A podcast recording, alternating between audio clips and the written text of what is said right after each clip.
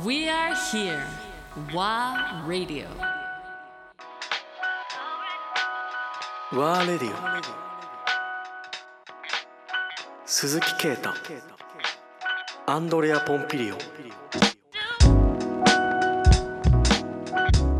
まあ、いろんなあの啓太のお話もお聞けた中で、まあ、2021年という、まあ、新たなスタート。おにまあ突入してこれからどうなっていくんだろうっていうあんまりまあ先が見えないところもたくさん当然ある中、あのーまあ、2020年を振り返った時に本当大変な年だったなっていうふうに思うのね。そうですね。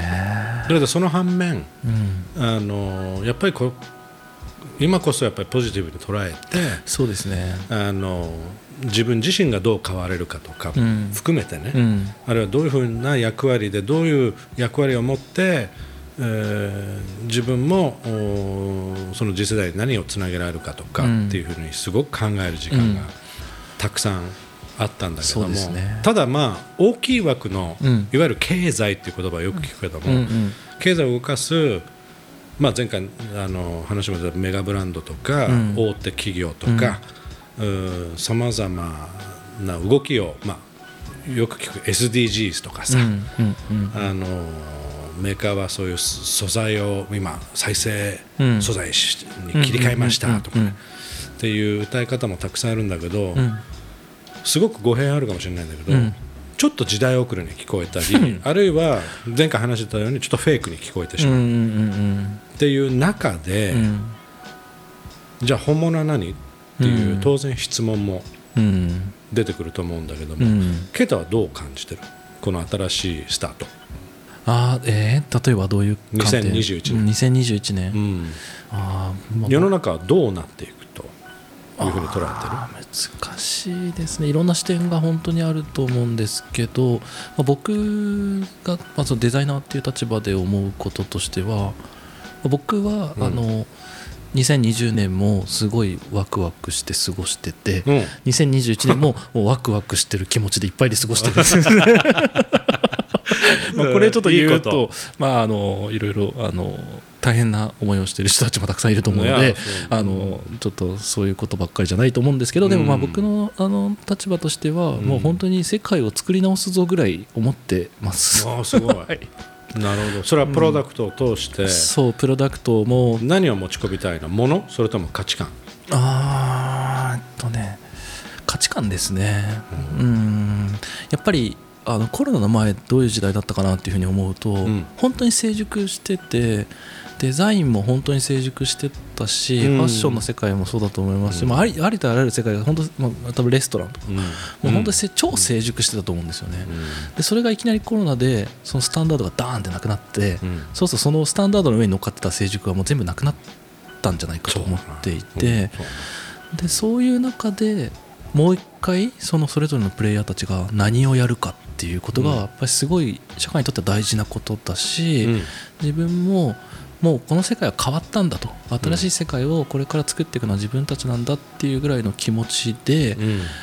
まあ、いろんなプロジェクトやっていきたいなというのは、うん。あの心から思ってます。だからコロナのタイミングで、まあ、時間が空いたっていう話してたしね、で時間が空いて、まあ、さあのミラノもキャンセルされて、うんあれもキャンセルされて、まあ、世界中のプロジェクトも一旦ストップされて、うんだ当然まあ経済的な個人的な、ねうん。要素ではあのマイナスうん。ではあるじゃん、うんうん。だけどそこでもなんかいろいろ仕掛けてたところにすごく、あすげえなと思ったのが、一つはまあ例えばあのやっぱりデザイナーの役割っていう部分では、うん。当然消費者とユーザーと向き合うっていうのは当然あるかと思うんだけども、ユーザーといわゆる作り手をつなげるプロジェクトっていう意味合いではうん。さまざまないわゆる日本の職人うんとコラボをしてそうですね。プロダクトなどを制作してローンチしたじゃない、はい。ワンフラワーウェア、うん、うん。あのプロジェクトのきっかけはやっぱりそのコロナっていう状況っていうふうに聞いたんだけども、はい。い、わゆる突然もう職人さんも仕事がなくなっちゃったり、うん。連鎖して、うんちょっと大変な状況でもあるんで、まあ、何かやろうっていうことで、オンラインストア始めますってはい連絡があったけど、あれちょっと衝撃的だったんだけど、うん。あれはどういう流れだったの実際あれはその4月に緊急事態宣言も出て、うん。2020年の予定っていうのが、うん。まあ、ほとんどもう何もなくなっちゃったなくなっちゃったね。んですねあの時ものづくりしてる人たちって結構小さい人たちが多いんですよ。小さい、はいあの組織が小さい。き規模ね。が小さい、うん。であのそういう人たちが一番最初に困ってしまうだろうなと思ったんです。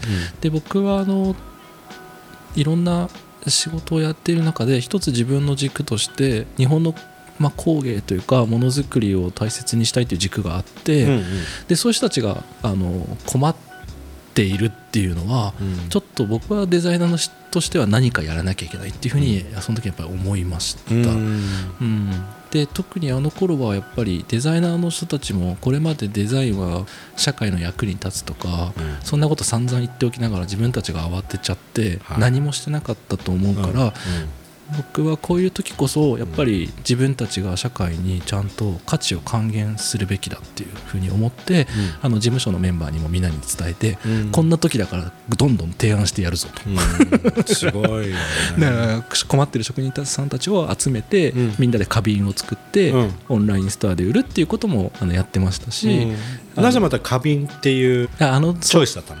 あの時はあのインスピレーションはみんなの SNS、まあ自分の体験でもあるんですけど、うんうんうん。やっぱり急に外に出れなくなっちゃってあはいはいはい。で日本人っていうのはもともと日本は本当四季が豊かな国なんでそれぞれの季節に合わせて結構楽しんで暮らしていたと思うんですけど、うんうん。春は桜の季節ですよね、うんうん。で一番あのいろんな緑も芽吹いてきて一番美しい季節に外に出れない。と。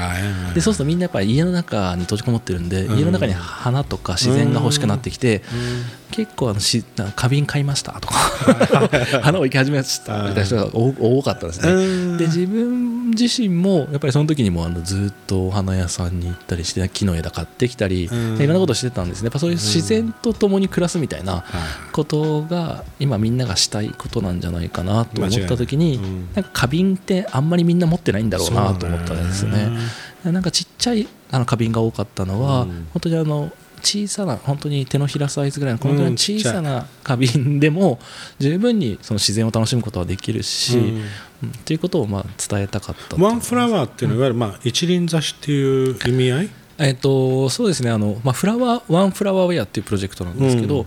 あのフラワーウェアっていうものがそもそもまあ造語ではあるんですね。であのそうか。わうん、そうそうそう,、うんそうだね。なんかあんなだく普通に聞こえ普通に聞こえたな。そうそうそう。だ。そうそう造語だ。実は造語で、はいはいはい。だからまあそのでワワンっていうのはあのまあ本当にこんな時だからみんなで一つになろうっていう意味の含めてのまあワンとか、うんうんうん。まあまあそっちがそういう意味ですかね。なるほどね、うん。あそういう意味合いを持ったっていうことで。確かにね手のひらサイズっていうか。そうだからたった一つの花瓶でもまあ、みんなでこうつながっていってみんなで協力していけばこの危機を乗り越えられるかもしれないともまあ思ったし。その時だからいろんな種類出したじゃない、わゆるそういろんなの出しました。ガラスもあれば、陶器もあればそうですねそれはどういういわゆる集めたっていうのはもう自分がもうすでに関係を持っているところとそうですね。基本はあの関係を持っているところにあの声をかけてガラスと陶器。陶器って言ってもあのいろんな日本っていろんな焼き物があるので、うん。あの唐津焼きや、はいはいはいあとはあの政治、はいこのはい。はい今マグカップのこれうんブルーの政治と綺か、麗ね。うん。いろんなあの焼き物を集めて、うん。であの声をかけて。でやるぞって言ってあのうん。一回ちょっと自分自身も絶対これをやろうと思ったので、うん。あの何もプロジェクト立ち上がってない状態で、あの自分のインスタグラムでこういうことやりますよって宣言し宣言した。そう。そしたらそれを見て勢いだねそこは。そうそうそうあの慎重私慎重なく鈴木啓太がいるって言ってたじゃないこれも いやいやそそうですね。そうでもない。あの時はでも割と勢いで勢いだねはいそうですね。インスパイアされてもうやろうと、うんこれだ。もうやるやるしかないと。デザインはだけどいわゆる啓太がデザインしてそうですね。それを各職人にそう。シェアして。シェアしてこれ作ってくださいって。うん、でみんなが。反応はどうでした？皆さんから。でいわゆるその職人さんからの反応。職人さんたちからの反応は、いやー作りにくい形ですね。ネガティブじゃん球体っていうのはやっぱ作るのは難しいですね。あのものづくりにおいて球体っていうのは一番む作るのが難しい形なんです。それを知ってて球体にした。知ってました。はい。知ってたんだ。そしてはそれはでもやっぱりそのいろんな話聞く中でやっぱその仕事がないっていうのが一番辛いんですよねみんなにとって。かだからこういう時にはあのたくさん仕事がなくてみんな時間があるからこそ難しいことをやるべきだ。なるほのをとも思って。その隙を。そうそうするとみんながあでうまくできねえできねえできねえってやってるのもまあ楽しいしまた貴重な貴重な時期だし、うん。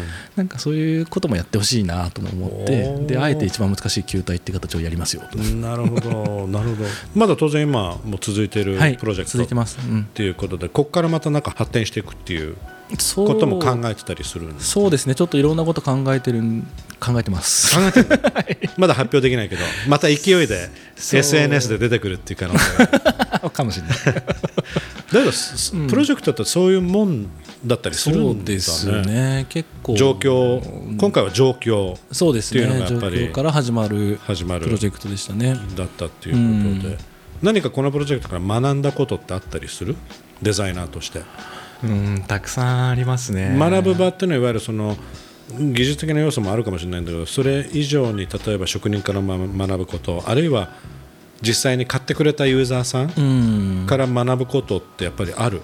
フィードバックはある。そうんすごいありましたね。あの例えば。うーん。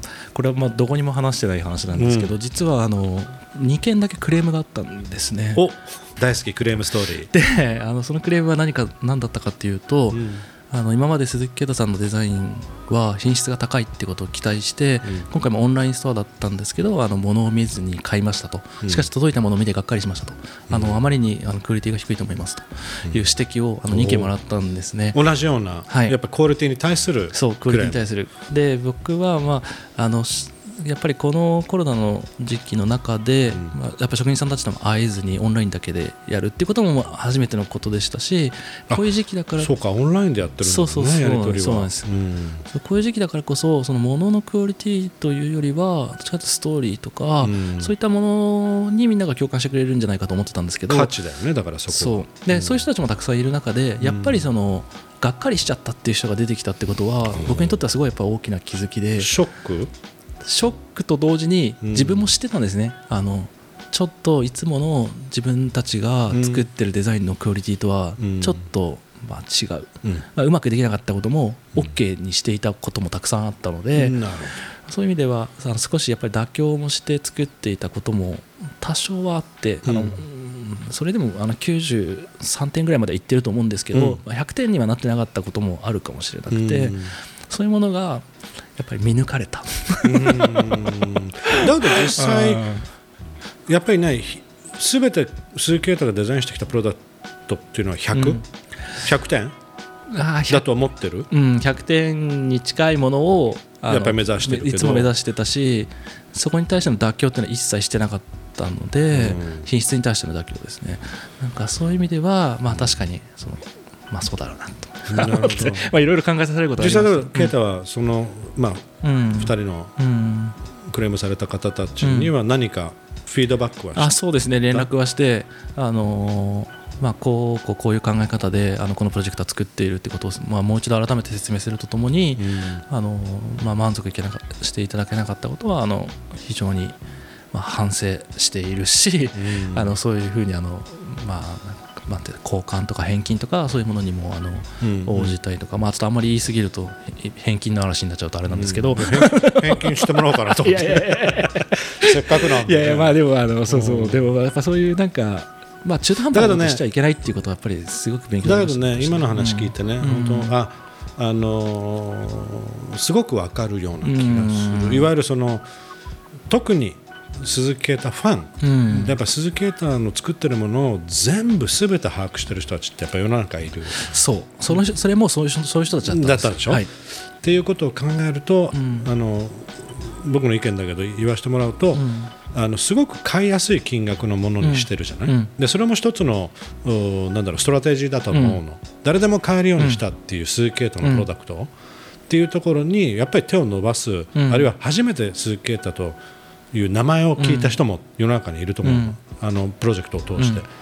だけど買いやすいものだったし、さただその思いもしっかりちゃんと伝わってはいた部分もある、いなかったケースもあるんだろうけど、うんうんだからそういう点ではあのよしというプロジェクトだと思うんだけど確かにその、うん。じゃあ鈴木啓太のいつものあのクオリティを求めているっていうことになると、まあ出てなかったかもしれないんだけど。そうですね、うん、ただまあ難しいねそこは。すごい難しくてあ難しい。難しいね。うん。でも本当にいろんなこと考えさせられましたし、うん。やっぱりその妥協なくうん。